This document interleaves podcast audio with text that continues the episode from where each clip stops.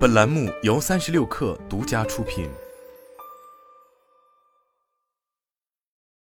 本文来自三十六氪，作者张一驰。美国当地时间七月十三日，著名风险投资人 PayPal 黑帮成员 David Sachs 在社交媒体上表示，今年能够证明没有能源独立就没有安全。同为 PayPal 黑帮成员的特斯拉创始人马斯克评论道：“绝对赞成，且锂电池就是新石油。”锂电池是目前电动车电池采用的主要技术路线，是生产电动车的石油，而锂矿就像是油田。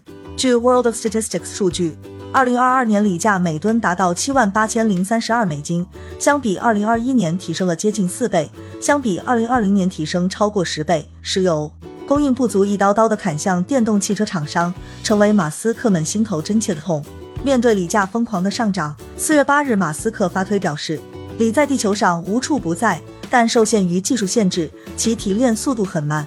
在五月的《金融时报》汽车峰会，马斯克说道：“如果真的有需要，特斯拉收购一家矿业公司并非不可能。”这让特斯拉可能收购哪些锂矿公司成为当时华尔街分析师们的热门话题。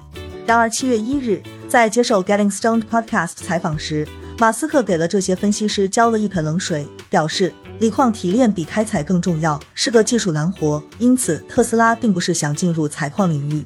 但优秀的员工有限，最好这些人能去解决公司主业的问题。言下之意，马斯克这是将电池及锂供应短缺的问题抛给其供应商去解决，而他只负责坐收其成，把开采石油的技术难活丢给供应商。特斯拉通过一纸长约捆住供应商，确保特斯拉未来不会为缺油而过度忧愁。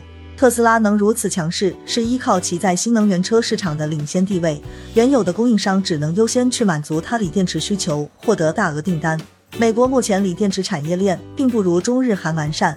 为了帮助特斯拉扩充其锂电池的石油储备，各家电池厂开始互相卷了起来。为了更容易吃到特斯拉的订单，韩国的 LG 新能源、三星、中国的宁德时代今年都传出在美国建厂的计划。原本已经在特斯拉内达华州超级工厂附近建电池厂的松下，七月十四日爆出将再花四十亿美金建新的电池厂。供应商们的前仆后继，将很大程度缓解马斯克对石油供应不足的担忧。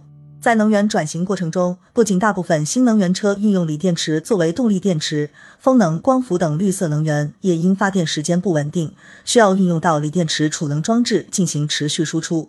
正如马斯克所说，碳中和背景下。锂电池将有可能代替近百年石油在能源世界中的地位，如同因俄乌战争产生的石油危机一般。若锂电池供应无法满足自给自足，未来锂电池危机也可能成为地缘政治中的关键因素。